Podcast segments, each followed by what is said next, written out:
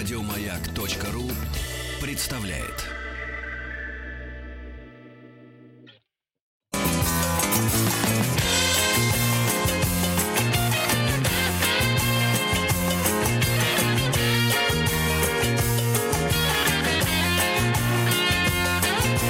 Вахтанг Махарадзе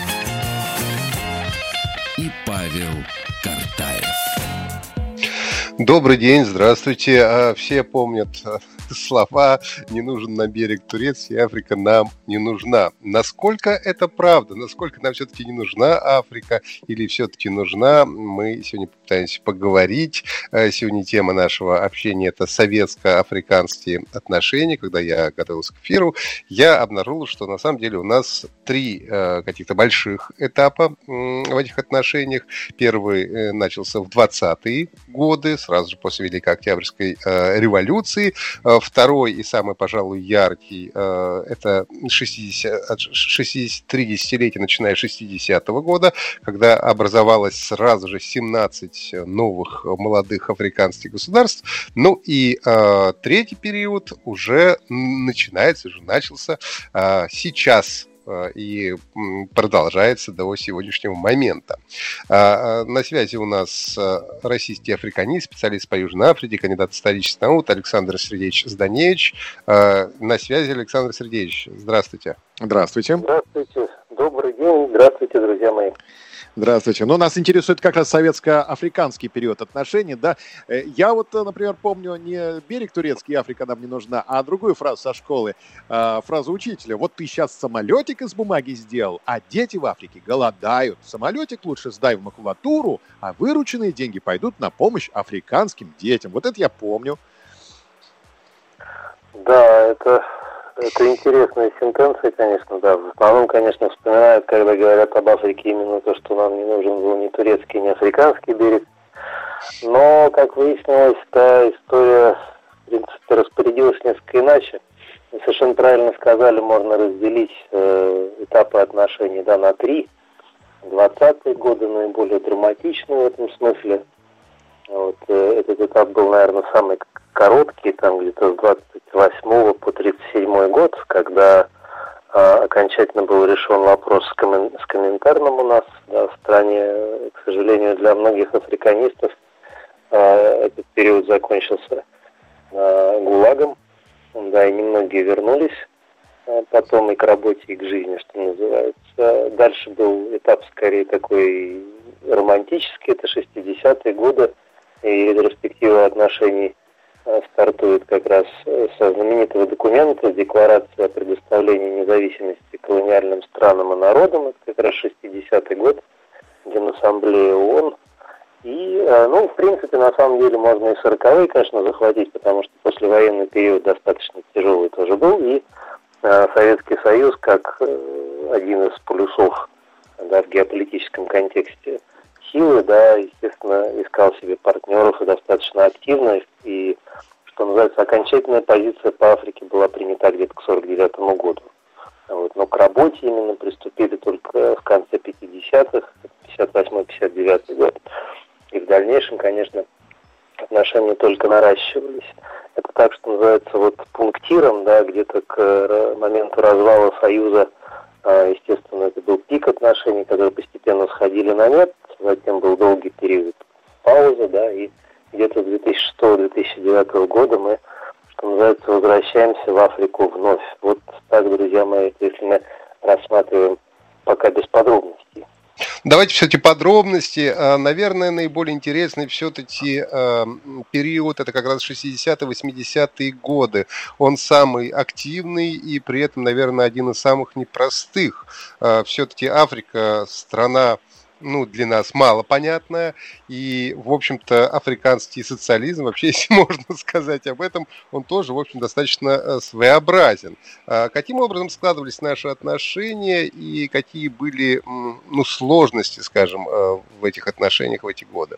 И то, что мы колониальную политику не проводили, это тоже, да, источник любви Африки к э, Советскому Союзу. Я правильно понимаю? Да, да, это вспоминают достаточно часто, особенно вот до октября прошлого года. Это был один из самых таких забойных тезисов, потому что у нас чистая история по отношению к независимым африканским государствам. У нас никогда не было никаких поползновений э, в колониальном плане. Да? Но что касается механизма сотрудничества, в какой-то степени мы, естественно, идем в такой кильваторной струе того, что сделано в советское время, куда деваться. Да, во-первых, конечно же, вспоминают всегда, что э, с момента так сказать, прихода нас всерьез на континент акцент делался на политизированность отношений. Очень трепетно мы относились к э, независимости как таковой и к праву государственного самоопределения, на их собственный путь, на то, что делаются акценты на то, что эта самая свобода должна быть всеми силами защищена. Вот. Э, безвозмездный характер помощи, как э, принято было декларировать, да, на, э, в обмен на то, что, скажем, новые правительства, молодые республики каким, каким-либо образом указывали на социалистический путь развития в потенциале. А вот. Но промежуточным итогом а, было то, что это понес, заставило Советский Союз нести колоссальные финансовые затраты. В итоге это стягивало а, нас в национально-освободительные войны, как бы мы их ни называли, что приводило к дестабилизации целых регионов. Ну а в позитивном аспекте тут и инфраструктурные проекты, и энергетические проекты, огромное количество специалистов, десятки тысяч, которые прошли через Африку, в какой-то степени тоже африканисты. А, также обучение в обратную сторону, да, обучение специалистов из Африки, да, молодых ребят, подготовка их на базе э, высших, высшей школы в СССР и возврат их обратно. Это создавало серьезный задел на будущее, и, как показала практика, он работает по сей день. Да. А, ну и, естественно, налаживание торгово-экономических отношений. В конечном счете, в, итоге, да, результирующее стало осознание того, что страны-реципиенты, но ну, они, по сути, не готовы были эффективно использовать накопленный потенциал сотрудничества, хотя э, вот эта память о том, э, каком-то, знаете, вот а, несмотря на очень тяжелые периоды в истории Африки, связанные с именно национально-освободительной борьбой, некий романтизм все-таки сохранился. Во многих странах, где вот я только не бывал по работе, да, а, русских вообще вспоминают очень быстро, очень тепло. Как-то, знаете, вот это сохранилось. И действительно, может быть, вот э, какой-то, знаете, психологический чисто феномен. Я не, не, не видел ни разу, чтобы к нам как-то относились, знаете, враждебно. Вот, пока так, да. Ну, мы, мы ведь очень много помогали им э, в первую очередь вооружениями, и вот эта известная история, когда мы помогали э, вооружениями Сомали, потом Сомали решила сделать великую, значит, э, большой Сомали, и да, напал да, да. на Эфиопию, и, соответственно, мы стали, мы были, по сути, преданы и стали помогать Эфиопии уже в этой борьбе, туда и Фиделя Кастро, насколько я помню, подключали и так далее. Вот насколько вообще почему мы все-таки продолжали это делать, насколько это выгодно было. Ведь вкладывались безумные деньги, а в результате, как кто-то говорил, что там переход от э, феодализма к социализму происходил как-то не очень гладко в Африке. А, ну, знаете, на, вот, э, в рамках исторической науки, когда занялись наши специалисты Африкой всерьез и долго очень пытались э, страны континента включить в какую-то парадигму понятную, и чтобы это можно было спокойно научным языком описывать. Чего там только не искали, но не нашли ни феодализма, ни социализма, хотя до сих пор вот эти вопросы задают, э, и даже какие-то следы отыскивать умудряются, да. Естественно, э, что э, стало итогом колониального вот этого периода достаточно длительного? По сути дела, разрушение тех систем, которые работали на континенте, на территориях, да, где проживало огромное количество, э, ну, назовем это проще, да, там, племен, народов и так далее, да. Вот. Э, колониальные модели различны, но самое известное, наверное, со школы это прямое и косвенное управление. Да. Одно приписывается, естественно, французам, да, прямая система навязывания культуры, языка, э, запрет на использование языка национального какого-то местного, да, и, или косвенная система, да, британская, например, которая просто привносит некие шаблоны и попытка перестроить э, все это по моделям, привычным для европейцев. Плюс, конечно, бремя белого человека, куда деваться. То есть нужно обязательно, э, что называется, довести этих людей до неких э, ну, вершин, да, то есть э, поменять полностью их мировосприятие в религиозном плане, в плане, сказать, общения, в плане структуры общества и так далее. Все это получалось плохо, конечно же. Э, ровно та же самая история ждала бы и коммунистическую идею, социалистическую идею, какую ни назови, какую бы там ни пытались использовать, да, если бы мы действительно всерьез этим занимались. Поэтому получалось, что, ну вот в Эфиопии, да, вы вспомнили замечательный пример, конечно, он трагичен, по сути. Отчасти э, то, что происходило в Сомали и в Эфиопии, это следствие несогласованности действий министерств и ведомств огромной страны, я имею в виду Советского Союза, конечно. Да, это то, что называется вот э, флюгер, да, во внешней политике. Менялось направление ветра, менялись какие-то, знаете ли, э, внутренние установки, и мы вынуждены были, руководство страны вынуждено было выбирать. Иногда, и довольно часто это в истории происходит, э, за этим выбором стоят жизни людей и судьбы даже целых регионов. Вот. Никто не мог предположить, к чему приведет, скажем, ставка на Мингисту Хайли Мариама. Никто не мог предположить до конца, к чему приведет ставка на Мухаммеда Сиада Баре и так далее. Да? Но очевидно было совершенно, что если система внутренняя, которая работала до сих пор тысячи лет, рушится, ничего хорошего не жди. Так и получилось. А флагманом, что называется, всего того, что, ну или катализатором, лучше сказать, да, это, конечно же, военно-техническое сотрудничество. Доходило иногда до того, ну, как вот специалисты э, утверждают, сейчас эти данные рассекречены, многие пишут мемуары, это можно почитать в, в открытых источниках, что доходило до поставок тяжелой техники, которая исчислялась не штуками, а тоннами. Понимаете?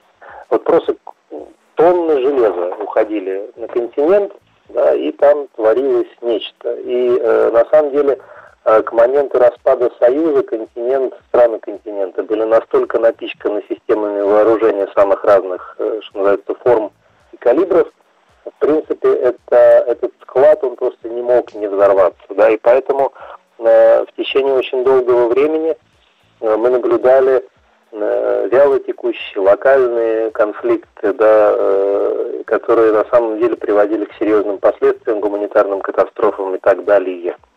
Вот. Ну, в том же Сомали и, э, и, и Эфиопии, как говорят ну, участники этих событий, в общем-то, и с той, и с другой стороны воевали советским оружием. Да, естественно, конечно же. Но своего-то как-то вот не запасли, поэтому приходилось. А меня вот того... интересует вопрос, почему угу. бананы были дефицитом в СССР, а сейчас они стоят дешевле картошки. Но об этом мы уже поговорим после новостей. Э, новостей спорта у нас в гостях российский африканист, специалист по Южной Африке, кандидат исторических наук Александр Сергеевич Даневич. Мы сегодня обсуждаем советско-африканские отношения. Это наш цикл соцлагерь, в котором мы вспоминаем 60-е и 70-е годы, то есть золотое время Советского Союза и взаимоотношения со всем миром.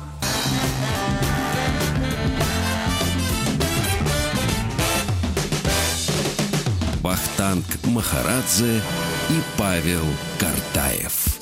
Продолжаем разговор о непростых советско-африканских отношениях. На связи у нас российский африканист, специалист по Южной Африке, кандидат исторических наук Александр Сергеевич Зданевич. И у Павла был вопрос перед да. Новостями.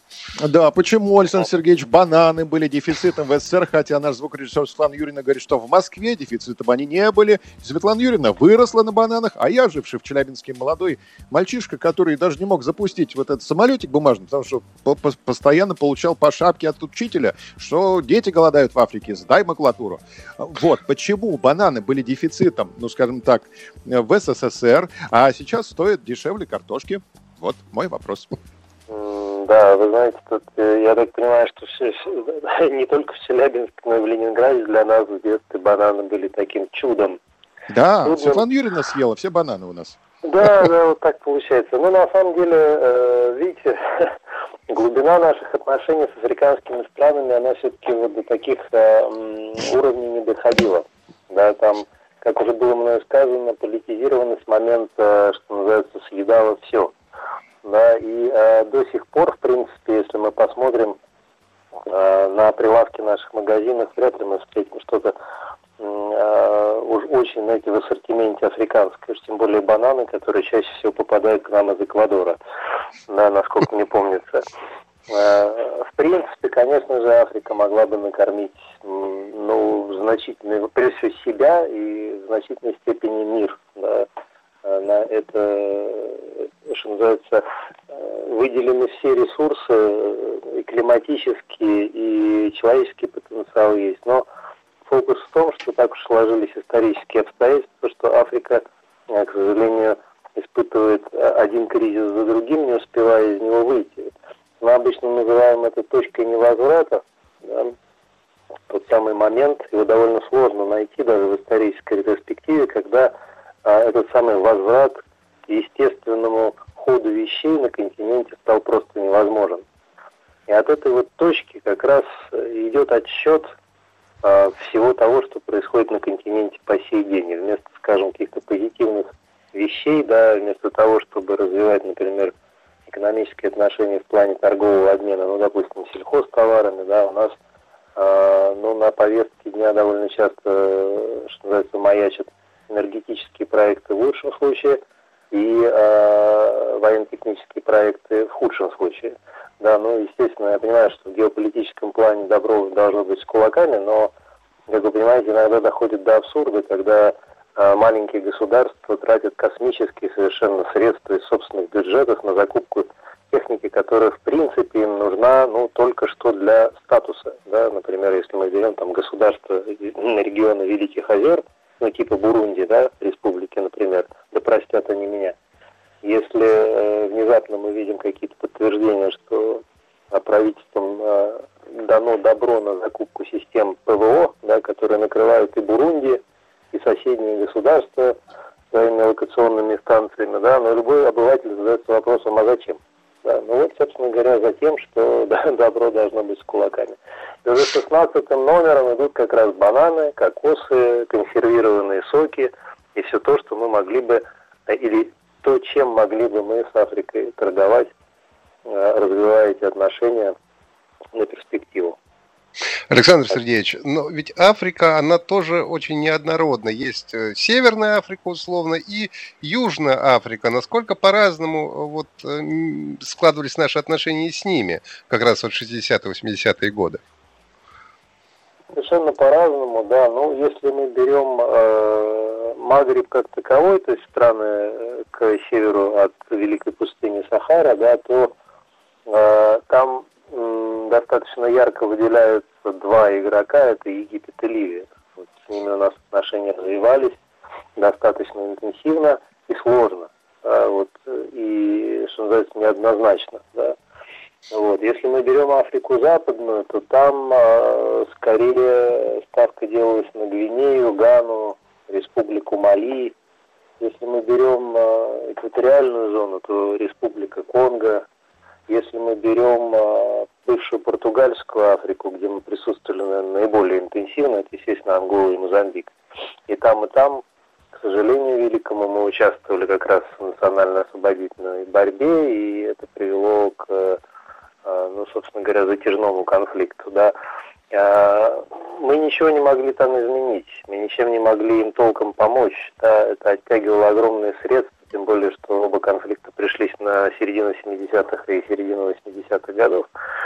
И тем не менее, ну, как, как, как вот не парадоксально, все равно отношения, как говорится, спаянные в совместной борьбе за свободу, как это видят наши нынешние партнеры, да, они сформировали некий запас прочности отношений дипломатических до сих пор.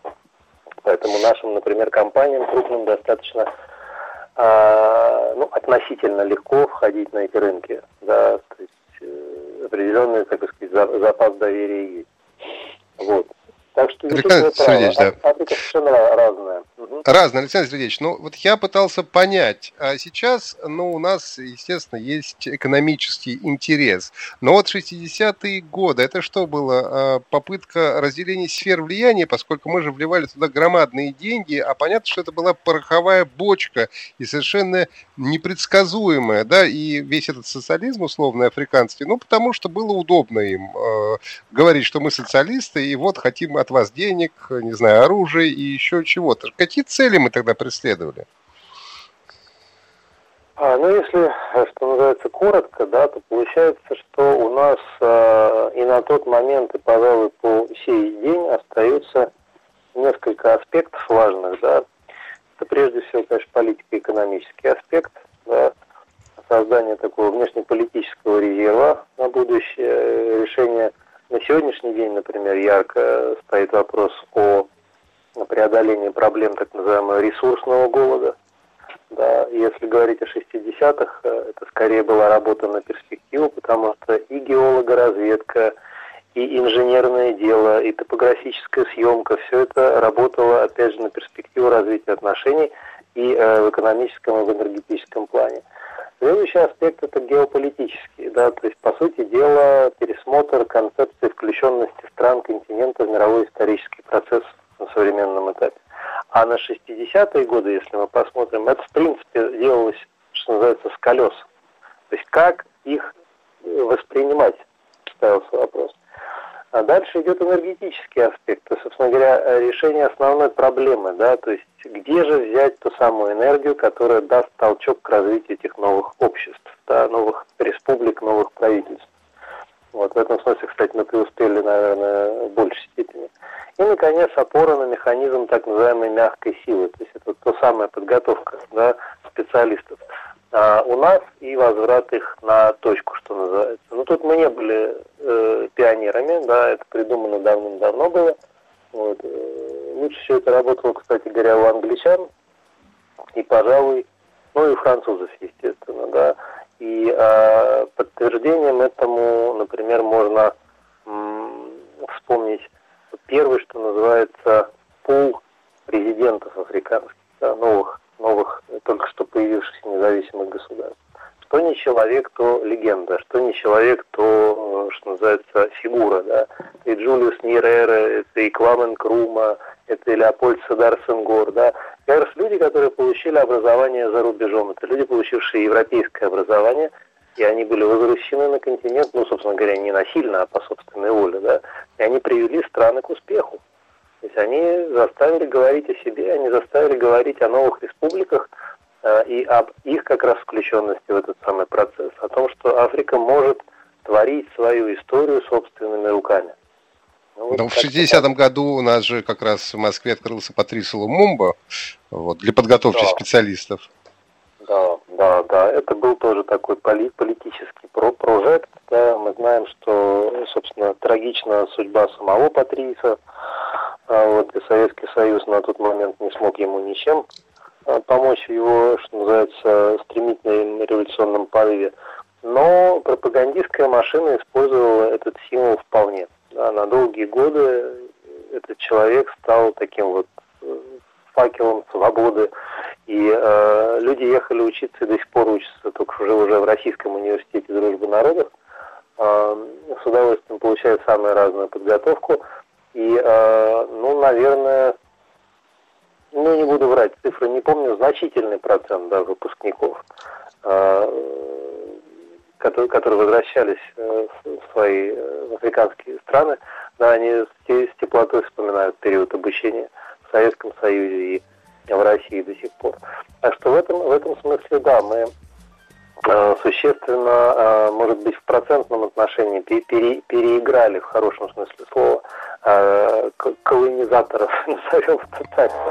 Александр Сергеевич, сейчас у нас э, небольшой перерыв на рекламу, и мы вернемся через минуту. Говорим сегодня о советско-африканских отношениях.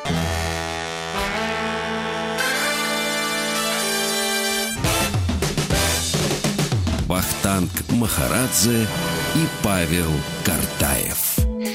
Советско-африканские отношения, то, о чем мы сегодня говорим, связано с российский африканист, специалист по Южной Африке, кандидат исторических наук Александр Сергеевич Зданевич.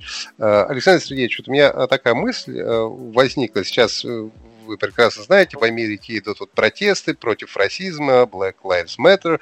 Я подумал, что ведь в России никогда не было расизма. В принципе, никогда. Почему такое могло произойти? Э, ну, знаете, на самом деле э, тут можно говорить, что называется, очень долго, да, но если вкратце, как, как мне кажется, да, это историческая предпосылка. Да, это огромная территория, э, которая всегда была чем-то наподобие такой коммуникационной трубы между Востоком и Западом, назовем это в терминах уже устаревающих. Да. Естественно, в этом котле плавильном перерабатывался огромный процент человеческого материала. Да. То, что мы видим на сегодняшний день, да, не нужно далеко ходить, мы выходим вот из дома, да, и в ближайшем, скажем, нашем дворе мы видим ну, узбеков и таджиков, и вроде бы русских, и не русских, и как, как, кого тут только нет, в крупных городах и в маленьких городах. Вот. Плюс, конечно же, то, что нам преподавали еще в школе, причем это делалось как-то из-под да, через мультфильмы, через документальные фильмы, через программу да, школьную. Вот. То, что люди, в общем, должны искать э, точки сближения. Да. В какой-то степени, э, вот, ну и моя, и коллег профессия, да, востоковеды, африканисты, мы вот являемся медиаторами, по сути, да. Наша работа каждодневная, да, создавать мост, чтобы преодолеть непонимание, да, при помощи языка, знания истории, культур, религий э, народов стран Азии и Африки, как мы называем, собственно говоря, наше направление. Вот. А посему э, расизм, который э, нет-нет, да и поднимает голову, да, является, ну, что называется, темой, которая всегда у нас лежит в отдельной папке. Вот на сегодняшний день, не совру, это тема семинаров, которые неоднократно проводил со студентами факультета Восточного в Петербургском университете. Э, мы пытаемся понять, почему на сегодняшний день в этом историческом контексте снова заговорили о противостоянии по, э, так сказать, внешним проявлениям по цвету кожи, по разнице культуры, языка и так далее. Вот почему это вызывает такой э, мощный негативный импульс. Да, но, к сожалению, да, мы знаем историю, это не первый и, к сожалению, видимо, не последний раз, да, когда мы сталкиваемся с этим. Хотя история самого э, явления изучена, оно просто досконально. Вам не составит труда найти, опять же, открытые источники, все разложено просто по молекулам. Казалось бы, просто бери, изучай и никогда так не поступай. Но, к сожалению, великому время от времени приходится с этим сталкиваться. Александр Сергеевич, а вот в цикле программ, посвященных отношениям СССР с соцстранами, э, мы часто вспоминаем пражские события, они нашли отражение в отношениях, ну, практически со всеми странами соцлагеря. А нашли ли они отклик э, в советско-африканских отношениях? Ну, вы знаете, на самом деле, пражская весна, если мы говорим о 68-м угу. году, да, не могла не повлиять на э, статус э, и роль, да, которую играл Советский Союз на тот момент и в, в целом э, стран социалистического блока в Европе, в Восточной Европе. Вот. Отразилось ли это так на э, африканцах, их отношений? Я, честно вам скажу, не берусь. Я никогда с этой точки зрения это не рассматривал. Безусловно, это, опять же, следствие политизированности отношений, политизированности момента. То, что можно было обыграть и спустить на тормозах, было доведено до кризиса. Кризиса, ну, то, то есть, когда начинает литься кровь, э, собственно говоря, дальше уже все очень тяжело и долго. Вот. И в эти ловушки Советский Союз попадал, как вы помните, неоднократно. Это было и в Венгрии в 56-м, это и в Праге, не, не, и в Чехии не, не раз, да и так далее и тому подобное. А, делались ли какие-то выводы? Безусловно, да. да. И э, в какой-то степени э, можно сказать, что наша внешнеполитическая концепция э, отношений с независимыми африканскими государствами как раз строилась по принципам не, не вмешиваться туда, вот не, не пытаться научить их действовать по нашим лекалам. Это, кстати, спасало ситуацию много раз. И очень хорошо, что э, на современном этапе Российская Федерация придерживается этого принципа невмешательства, и он идет чуть ли не первым номером всегда. Потому что как только мы пытаемся кого-то чему-то научить, это мгновенно вызывает отторжение, это мгновенно вызывает негативную реакцию, и дальше диалог усложняется в разы. А, Александр Сергеевич, буквально минута у нас остается. А, пару слов перспективы уже российско-африканских взаимоотношениях сейчас. А, что нас ждет?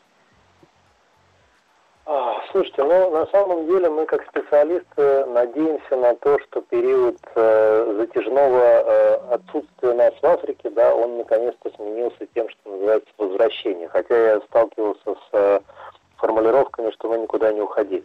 И тем не менее, да, а, нас, что нас может ждать? Нас может ждать э, э, развитие отношений, либо стагнация этих отношений, либо опять остановка этих отношений. Во многом это будет зависеть от развития экономической ситуации. Нам, как специалистам, хотелось, чтобы все аспекты, о которых мы сегодня говорили, работали. И чтобы, скажем так, в экономическом и политическом плане мы скорее переходили к, что называется, мирным проектам, да, уходили от э, военизированности вот этой да, несмотря на то, что очень тяжелая обстановка на мировой арене, да, и мы, может быть, в какой-то степени вынуждены так поступать. И тем не менее, да, чтобы, наконец, вот как мы с вами сегодня шутили, да, чтобы действительно африканские бананы когда-нибудь появились на прилавках наших магазинов, мы почувствовали себя, как знаете, вот такая детская радость у нас возникнет с вами. Да и не только бананы хотелось бы, и кокос, и все да, остальное, да, чтобы да. тоже появлялось. А, а, а им, чтобы у нас сыр Костромской и колбасу в Африку поставлять. И туристы туда-сюда ездили.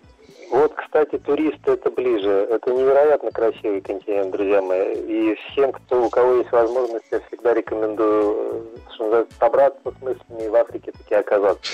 Еще да, но это... Сахары. Да, но это уже э, у нас тема э, другой следующей беседы. Большое спасибо. Александр Сергеевич Даневич был спасибо у нас вам. в гостях. Говорили о советско-африканских отношениях. Еще раз спасибо. Прощаемся до завтра. Павел Каратаев, Махнак Махарадзе. Всего доброго. До свидания. Еще больше подкастов на радиомаяк.ру